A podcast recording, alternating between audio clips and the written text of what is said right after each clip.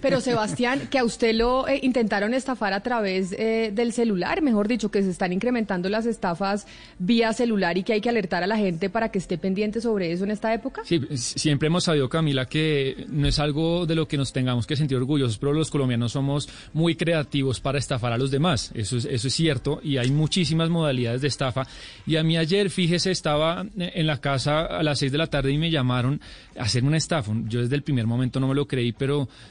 no me pregunté por qué empecé a seguirle el hilo a la persona. Me llamó un supuesto asesor comercial de Claro que me gané 5 millones en recargas y yo, bueno, sigamos el juego, pero en la mitad de la, de la llamada yo dije, esto deberíamos grabarlo mañana para el programa para, para hacer pedagogía. Entonces, yo lo que le digo al tipo es, oiga, venga, es que este teléfono está muy dañado, déjeme, yo lo llamo usted mañana temprano y me cuenta de qué se trata, pues estos 5 millones porque estoy muy interesado. Yo llego a la emisora bien temprano hoy, Camila, y llamo a este, a este estafador profesional y, hablamos, y esto es lo que pasa. Sí, aló, muy buenas tardes. Se comunica con la plataforma central de móvil Claro. Sí, con, quién? ¿Con, el gusto? Con Sebastián Nora, que habla, hablamos recién. Hola, hola, Sebas, ¿cómo estás? ¿Cómo te ha ido? ¿Qué sucedió al fin con tu línea móvil? No, no, está bien. Lo que pasa es que se me apagó, se me apagó la batería o ya que le queda muy poca batería, entonces era para llamarlos de otro teléfono. No, que me dijeron que me gané unos millones por, por, por el tiempo en la línea, no me acuerdo muy bien qué más, pero que hoy me, me, decían más detalles de cómo podía acceder al premio. Listo, caballero. En estos momentos, eh, mira, te comunicas con John García, gerente comercial de Móvil Claro y 4.G de Tigo. Nos acompaña Movistar, que es el aliado patrocinador. ¿Listo? Ok. En estos momentos, mira, la situación es la siguiente. Quiero que tú tomes apunte de una documentación pertinente, ¿listo? que tienes que llevar al Banco Colombia más cercano para que hoy mismo hagas, eh, eh, tengas el premio en tus manos, que es una tarjeta de libre manejo, por 5 millones de pesos, ¿ok, caballero? Entonces ahí, pues Camila, yo le pregunto, bueno, magnífico, ¿y qué tengo que hacer? ¿Qué, qué la documentación? ¿Qué tengo que llevar? ¿Qué requisitos debo cumplir? y esto pasa. Mira, en estos momentos vas a llevar cédula original, Sí. ¿Ya tienes con qué apuntar? Sí, sí, señor, acá. Cédula original, tres copias. Sí. Aumentadas al 150%. Perfecto. Vas a llevar la línea donde te estabas comunicando con el asesor. Ok. Y vas a llevar cuatro fotos, fondo azul, tamaño documento, ¿listo? Perfecto. Listo, perfecto. Eh, y tienes que llevar tres recibos de Neki Colombia. Me imagino que ya conocen nuestra nueva aplicación Neki, ¿no? Sí, claro, claro. Listo, perfecto. ¿Tú la manejas eh, en tu línea móvil? Y entonces ahí yo le digo, bueno, ¿y qué es lo que tengo que yo voy a hacer a un punto Neki? Porque además me dice, esta conversación, Camila, duró como 20 minutos, yo solamente saqué 3, 4 audios, y me dice, no, usted lo que tiene que hacer, le va a dar tres números de teléfono, Neki es una plataforma en la que usted puede hacer una cantidad de cosas, una aplicación que usted puede pagar sus servicios públicos, puede hacer recargas de celulares, y me dice, le voy a dar tres números de teléfono y tiene que hacer eh, unas recargas de 80 mil, de 200 mil y de 300 mil para verificar que todo esté muy bien, y ya después nosotros, usted nos avisa y le llegamos al local. Vamos a ir a la tienda, tú vas a hacer de cuenta que eres una persona normal y del común. Obviamente no me tienes que pues, brindar, eh, o sea, sospechas dentro del establecimiento que venimos de parte de Claro, ¿ok? Ok. Listo, entonces tú a qué tiempo de distancia, Sebastián, te encuentras de un punto de esto, donde vendan recargas que tú conozcas? Bueno, y esto siguió y, por supuesto yo, yo le dije al señor, no, ya estoy en este local cerca de Unicentro y yo creo que allá llegó con toda su comitiva, porque después a uno le decían, avíseme cuando haga la recarga, los aportes, nosotros le llegamos y completamos el premio de los 5 millones para que tenga sus recargas en su celular. Yo no creo que mucha gente caiga porque esto es un cuento pues para bobos, pero sí hay que alertar, Camila, porque una cantidad pues de, de, maneras como están estafando a la gente y sabemos que en Colombia pues eso, eso es muy, muy grave. Pero además, Sebastián, ¿sabe qué me llama la atención? De que cuando usted llama, eso sí suena como un call center. Por lo menos Pombo, o sea, si bien el lenguaje del individuo no es eh, de un señor de un call center porque le dice hola, Sebas, pero el fondo, el fondo sí se oye como si fuera un call center. Sí, digamos que uno entendería que eh, las, las formas, las maneras, inclusive el tono podría ser de un call center. Eh, podría inclusive uno advertir que hasta los requisitos absurdos, violatorios de las leyes antitrámites, que las cédulas, al, fotocopias al 150, etcétera, etcétera, también hacen parte de un, esquema, eh, de un sistema burocrático. Se quedaron Pero si uno obsoletos. ya mira los detalles, exacto. Se quedaron sí, obsoletos sí. En, en, en el fraude también pidiendo la cédula al Sí. 150. Es- Pero es que la gente le tiene mucho pavor, y esto es bueno decirlo en estos micrófonos, la gente todavía le tiene mucho pavor a eso. Es decir, cree que entre más trabas le pongan es más fidedigna y más fiel la información. Y es todo lo contrario hoy en día. Entonces, eh, pues claro. Uno empieza a cogerle a la, trampa cuando, hola Sebas, ¿cómo estás? Eso nunca ha pasado en un call center respetable y profesional. Pues permítame porque está el coronel Luis Atuesta, que es el jefe del Centro Cibernético de la Policía Nacional con nosotros para hablarnos sobre estas estafas que le pues que le trataron de hacer ayer a Sebastián y que seguro hay muchas más rondando por ahí. Coronel Atuesta, bienvenido, gracias por estar con nosotros aquí en Mañanas Blue. Gracias, Camila, Sebastián, a toda la mesa de trabajo. Muy buenos días a los oyentes. Bueno, coronel, usted acaba de oír lo que le pasó a Sebastián ayer. ¿Qué tan común es esto que acabamos de escuchar? Sí, primero yo sí quiero reconocer la labor pedagógica que estamos haciendo por parte de ustedes para que los ciudadanos sepan qué es lo que está ocurriendo y cómo los delincuentes tratan de engañar a los ciudadanos.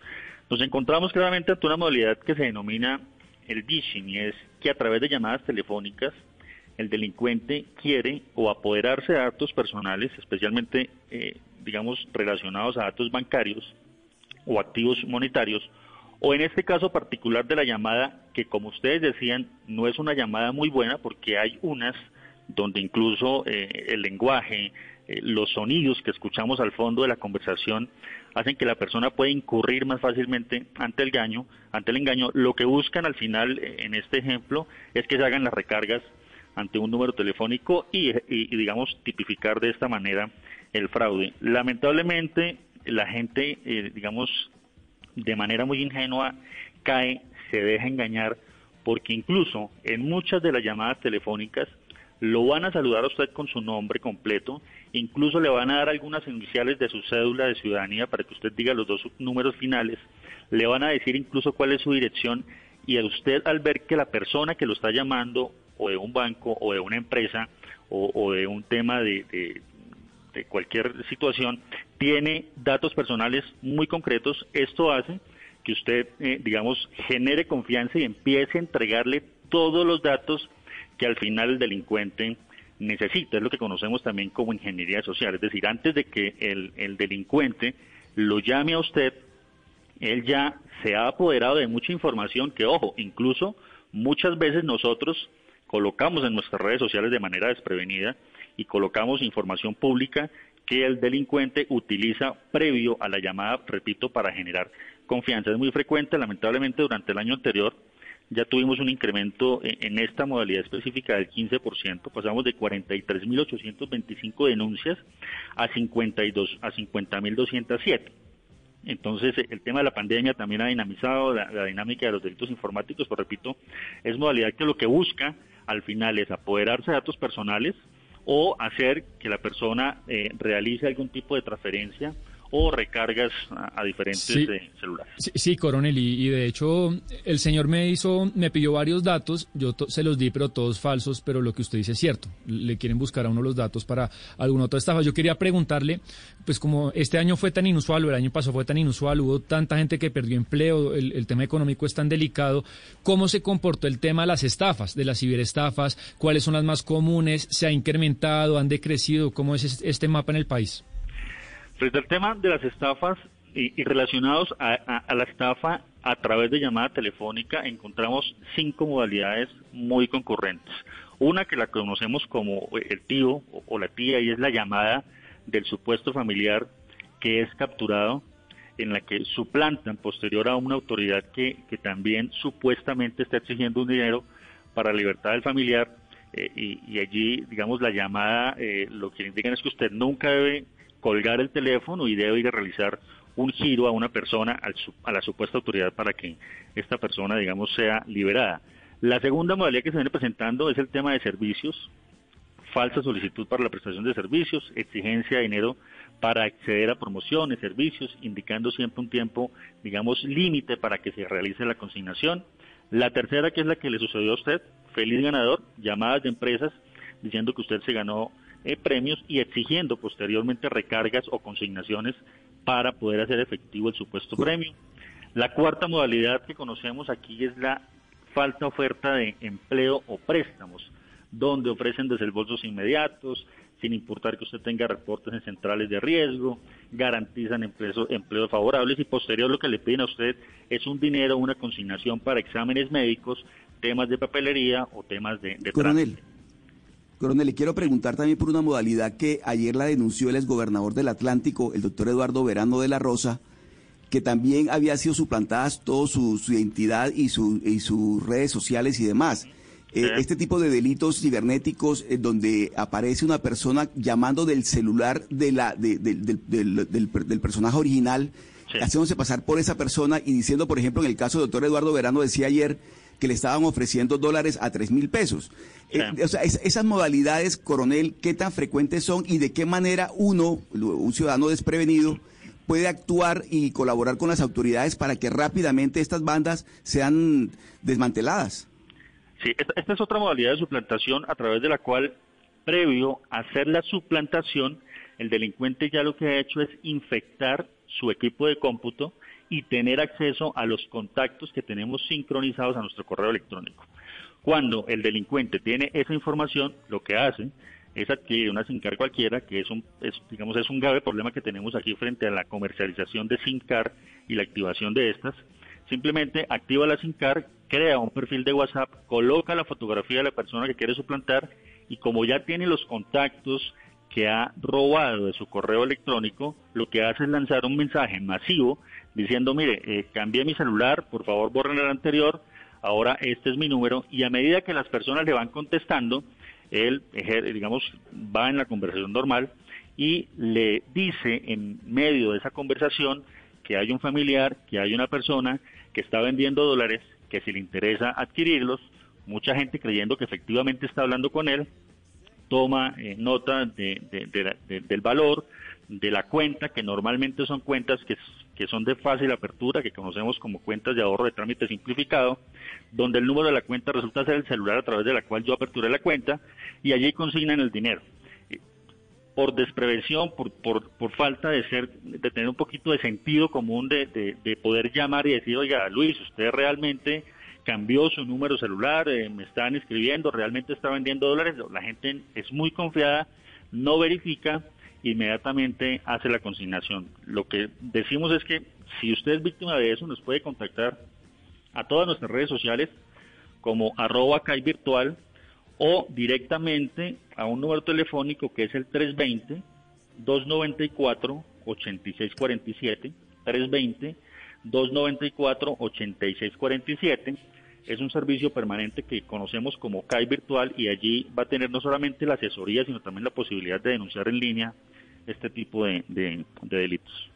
Coronel Atuesta, eh, eh, quedémonos un, momento en las redes sociales, sobre todo en Instagram, que Instagram se volvió, mejor dicho, un nido de pillos, porque eso hay una cantidad de negocios, de ropa, de gafas, de bolsos que terminan es eh, ofreciendo productos que nunca llegan, que se cobra a los, a los usuarios y nunca llegan a las, pues a, a las casas de quienes solicitan esos productos.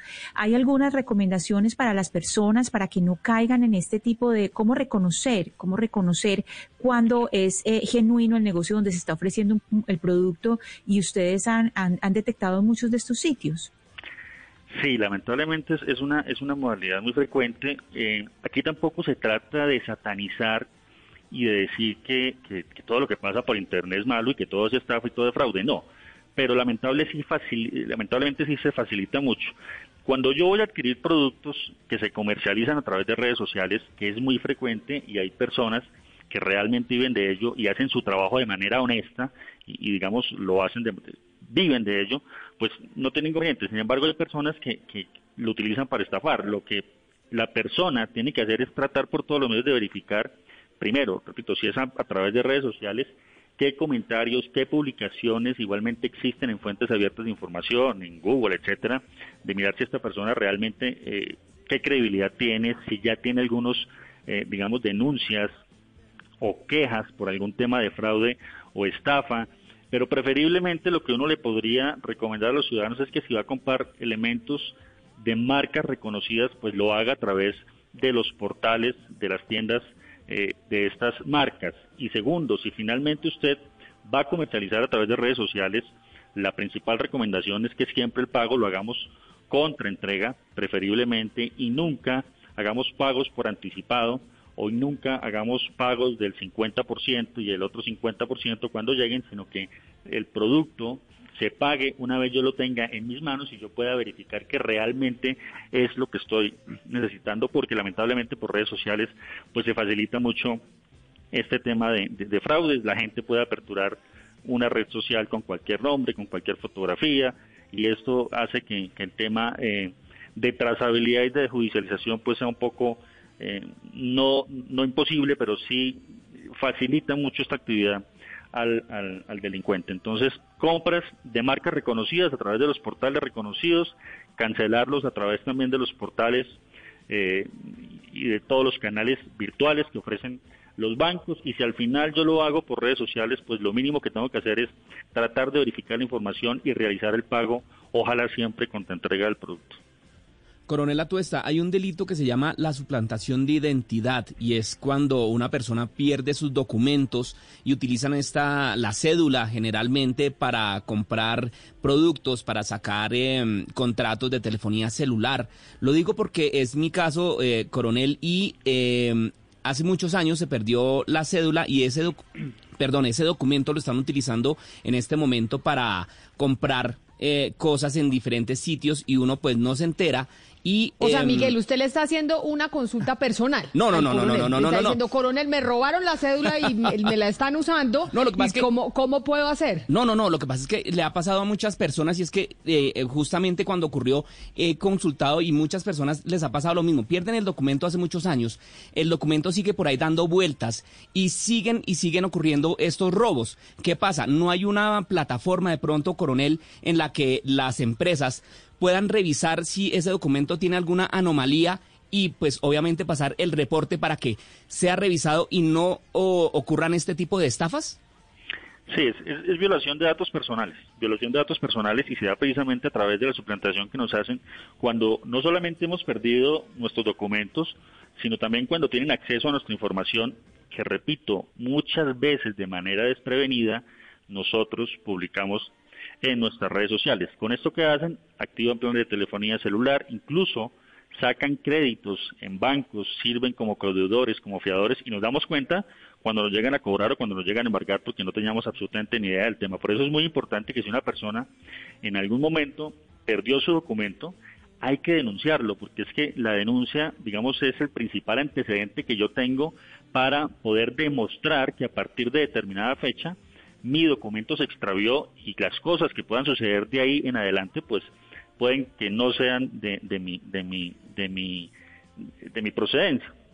Y segundo, lo que tenemos que hacer, por supuesto, es informar a la superintendencia para el tema de, los bancos que su documento se perdió y que usted no está tramitando ningún tipo de créditos, que usted no está tramitando ningún tipo de servicios de telefonía móvil en ninguna de las empresas por proveedoras de este servicio y si usted ya, digamos, es conocedora de que fue suplantado, pues inmediatamente interponer la denuncia para poder nosotros a través de Policía Judicial y Fiscalía realizar las investigaciones del caso. Por eso es muy importante que seamos muy prevenidos con nuestros datos personales.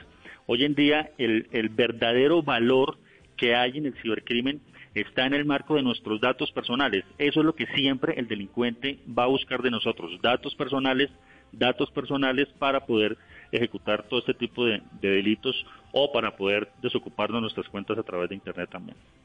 Coronel, me están pidiendo dos cosas. Uno, que por favor repita el celular que usted dio, el número de teléfono, para que cuando la gente sea víctima de estas estafas, pues se pueda comunicar con ese número. ¿No lo puede dar nuevamente? Claro que sí, es el 320-294-8647.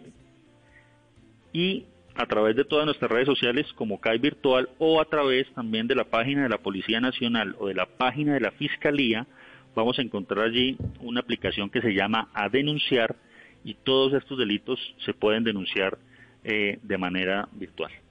Entonces, 320-294-8647. O si no, entrar a la página de internet y hacer la denuncia. Pero otra pregunta que nos hacen muchos oyentes y dicen, coronel, bueno, se hacen las denuncias, pero realmente, ¿qué tan efectivo está siendo el trabajo de la policía para acoger a estos delincuentes? Porque, como decía usted al principio, la pandemia también disparó el fraude electrónico y este tipo de estafas. Por ejemplo, una oyente me está diciendo que hoy fue víctima, Laura Alejandra nos escribe y dice que hoy fue víctima de una estafa laboral que le dice un supuesto arquitecto Carlos Castro que le envíe eh, su hoja de vida a un teléfono celular que después le pague un curso de alturas que vale 350 mil pesos para que puedan ser contemplados como, como ingenieros para ser contratados. Es decir, están haciendo estafas de absolutamente todo. Entonces, se están aumentando significativamente después de las denuncias, pues las capturas o los castigos a estos delincuentes, coronel. Sí, durante el año pasado tuvimos 164 capturas relacionadas directamente con temas de delitos informáticos en sus diferentes modalidades, operaciones, eh, digamos que donde se logró desarticular organizaciones que simulaban, por ejemplo, este tipo de call center a través de los cuales hacían las llamadas y se apoderaban de datos personales, especialmente frente al tema bancario. Tuvimos en el mes de noviembre la captura de cuatro personas que hacían este tipo de estafas a través de Internet, suplantando personas eh, por WhatsApp, vendiendo los supuestos dólares falsos y digamos que tenemos que tener también un trabajo muy articulado a nivel internacional con Europol y con Interpol.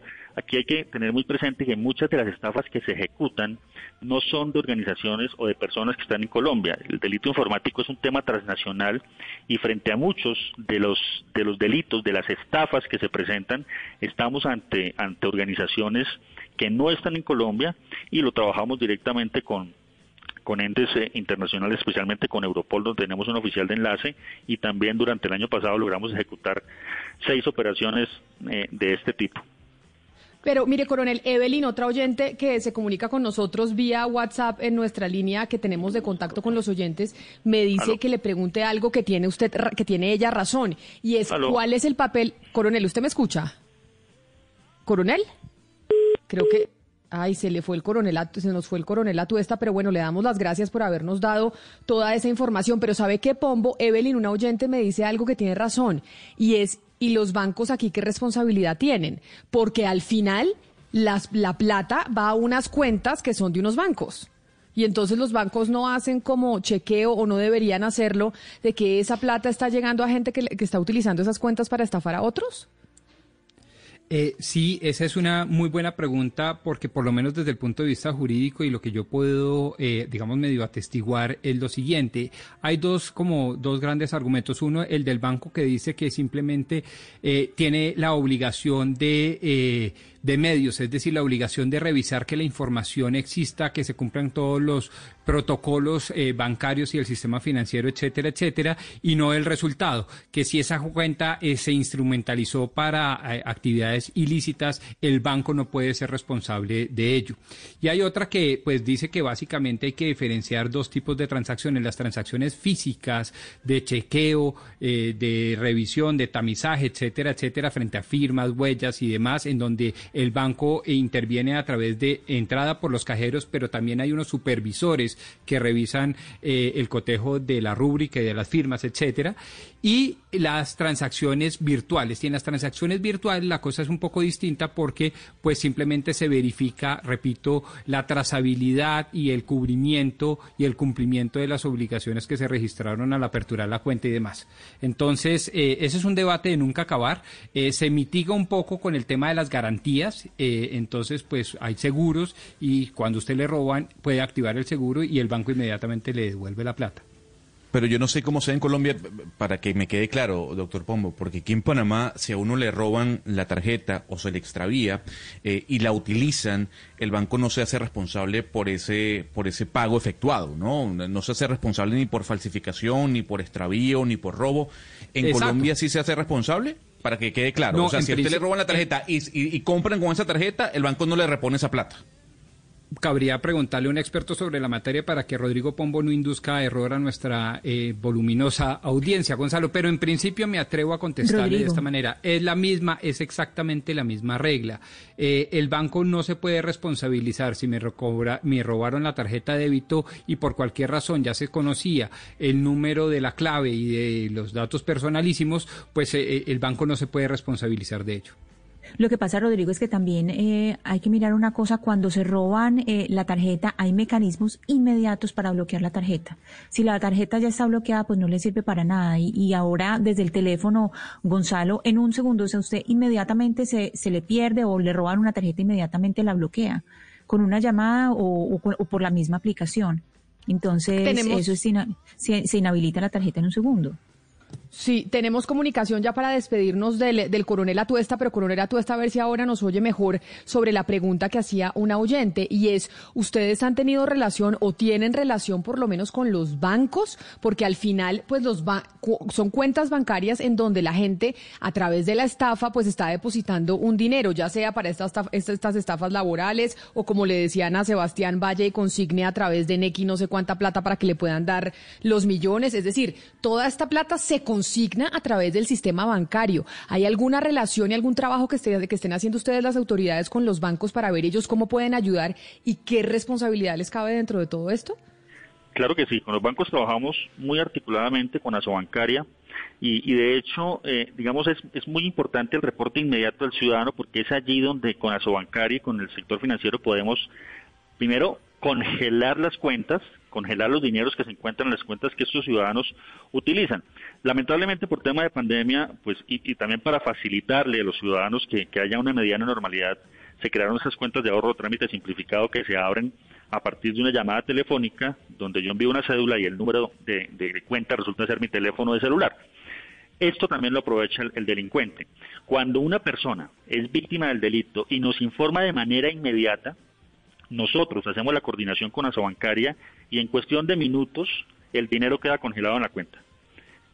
Si no lo han logrado, digamos, retirar. Por eso, repito, es muy importante que la persona o que el ciudadano que se vea afectado o así no se vea afectado y, obtuvo la conversación y tiene un número de cuenta donde va a consignar, es muy importante que nos la envíe porque nosotros de manera inmediata con Asobancaria realizamos el bloqueo y la congelación de esos dineros y por supuesto la investigación respectiva frente al tema. Eh, entonces, con ellos se trabaja muy bien. Eh, el aporte de información es importante dentro de las investigaciones, pues por supuesto eh, que posterior a ello nos tendrán que decir quién aperturó la cuenta, dónde se aperturó, dónde se retiraron los dineros, imágenes, cámaras, cajeros, etcétera. Pero digamos todo eso hace parte posterior a un proceso investigativo en coordinación con fiscalía. Pero aquí lo importante es términos de prevención, que el ciudadano nos informe de manera inmediata para poder hacer que el delincuente tampoco tenga acceso a los recursos y podamos congelar los dineros antes de que lo retire. Pues coronel Luis Atuesta, jefe del Centro Cibernético de la Policía Nacional, pues muchas gracias por atendernos, por hacernos esta pedagogía y no sabe la cantidad de mensajes que estamos recibiendo de los oyentes en el 301-764-4108, personas que han sido víctimas de estafas, que conocen a alguien porque pues en medio de la pandemia esto está disparado y como usted decía, no solo en Colombia, sino a nivel mundial. Así que seguiremos en contacto con usted, coronel. Mil gracias por atendernos. Gracias Camila. A todos los oyentes los invitamos a que nos sigan por todas nuestras redes sociales como arroba virtual, arroba virtual. Permanentemente ahí estamos dando a conocer todas las modalidades y todas las recomendaciones que se van dando frente al tema para cerrarle un poco la brecha al cibercrimen.